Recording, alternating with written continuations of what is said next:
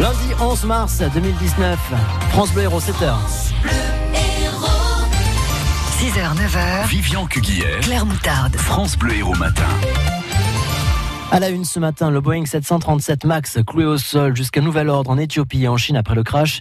Le match décevant des footballeurs montpelliérains et le fort de Brescou, choisi par le loto du patrimoine. L'emblème d'Agde est fermé au public depuis 2005, trop dangereux à cause de pierres qui tombent. Et la bonne nouvelle, c'est qu'alors que les travaux commencent aujourd'hui, le loto du patrimoine, chapeauté par Stéphane Bern, l'a choisi pour pouvoir bénéficier d'une aide financière. Et c'est le bienvenu, car le chantier est évalué entre 10 et 16 millions d'euros.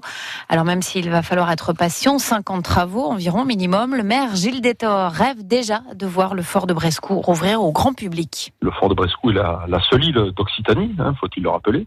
Et puis en même temps, c'est la carte postale euh, du Cap d'Agde. Et donc sa fermeture au public euh, était pour nous un crève-cœur, puisque le fort n'était plus en sécurité, ne pouvait plus accueillir des visites guidées.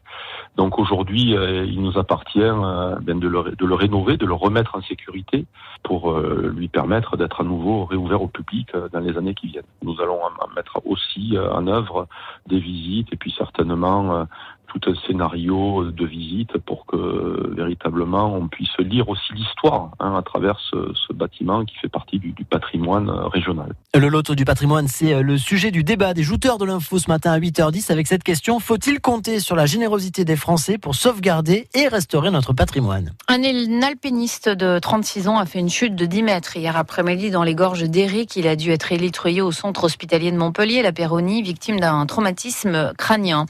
Une policière âgée de 20 ans tuée par un de ses collègues. Ça s'est passé hier à Paris au siège de la police judiciaire. Visiblement, ils jouaient tous les deux à qui sort son arme le premier. L'auteur du tir a été placé en garde à vue et le parquet de Paris a saisi l'inspection générale de la police nationale, l'IGPN. 157 morts, dont 9 Français. C'est le dernier bilan de l'accident d'un Boeing 737 MAX de la compagnie Ethiopian Airlines. La piste mécanique, une défaillance technique de l'appareil semble privilégiée. Ce n'est pas la première fois euh, que cet appareil a été mis en cause. En 2018 déjà, cet avion avait eu un accident, un vol de la compagnie indonésienne Lion Air. La Chine suspend ce matin les vols des Boeing 737 MAX, ainsi que la compagnie éthiopienne, considérée comme l'une des plus sûres au monde. Les Algériens manifestent malgré le retour de Bouteflika. Après deux semaines d'hospitalisation en Suisse, Abdelaziz Bouteflika est officiellement rentré à Alger hier soir, un retour au pays qui ne calme pas les manifestations contre sa candidature à un cinquième mandat présidentiel. Manifestations en Algérie, mais aussi en France. Ils étaient 200 hier à Montpellier, au Jardin du Pérou, à dire leur ras-le-bol de la corruption en Algérie. Des rassemblements à Paris aussi, Mathilde Dehimi. Ils hésitent entre indifférence comme Titem. Ça changera rien. Rien ne peut arrêter un peuple pour qui l'heure est venue de se libérer. Ou sentiment qu'au contraire, ce retour est peut-être un tournant. Pour Kaina, en France depuis 10 ans, l'arrivée du président Bouteflika à Alger pose surtout des questions. Ça va encore attiser la colère. Derrière tous ces sourires, tous ces chants, il y a une inquiétude profonde. Est-ce qu'ils vont écouter la rue? Est-ce qu'il va retirer sa candidature? Est-ce que les élections vont être reportées? C'est vraiment le grand point d'interrogation. C'est le crie la foule à Paris et à Alger. Pacifique, mais jusqu'à quand s'interroge tard Les trois premières manifestations, les gens n'ont pas insisté pour aller jusqu'au palais présidentiel. Ce qu'on peut craindre, c'est que son retour puisse pousser les manifestants à aller jusqu'à la présidence. Et là, je pense que la réaction des forces de l'ordre peut être différente, peut-être un peu plus violente. Une appréhension partagée par Zinedine. Rien ne pourra contenir la colère du peuple si le pouvoir durcit le ton, dit-il. J'espère qu'il n'y aura pas de mort, c'est tout, parce que c'est bon, on a donné. Ça va se passer très très mal pour on va pas prendre les armes, mais on va y aller jusqu'à eux, jusqu'à qui marcheront sur nos corps, y compris ici en France. On va tous les dénoncer. Tous leurs appartements, on va les dénoncer. Renoncer au cinquième mandat, disent ces Algériens, ne suffira pas. C'est tout le système politique qu'il faut changer. Mathilde Dehimi, malade mais combatif. Bernard Tapie comparaît devant le tribunal correctionnel de Paris à partir d'aujourd'hui pour quatre semaines pour escroquerie et détournement de fonds publics dans l'affaire de l'arbitrage controversé du Crédit Lyonnais. Bernard Tapie a déjà été condamné au civil en 2017 à rembourser plus de 400 millions d'euros à l'État. Je pisse du glyphosate et vous, c'est le nom de la campagne nationale reprise par une soixantaine de collectifs en France, dont celui de l'Hérault. Euh, vendredi à Murviel, les Montpellier, un village zéro phyto. On a décidé d'examiner les urines de 60 volontaires. C'est vendredi prochain. On en parle avec l'invité de France Bleu Héros à 8h 10, Gérard Pinsard du collectif citoyen Glypho 34. Un temps instable encore aujourd'hui sur la moitié est du pays avec des orages et des pluies au nord-est, de la neige dans les Alpes et du vent fort au sud-est.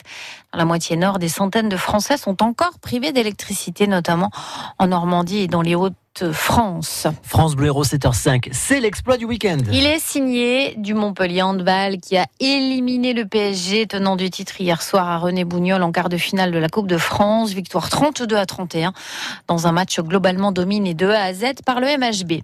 L'autre exploit d'hier, c'est celui du footballeur, des footballeurs montpelliérains. Ils ont réussi à gâcher la fête alors qu'ils avaient tout pour la rendre très belle. Pour le millième match du club en première division, les Payadins ont concédé le match nul de partout contre Angers dans les dernières minutes.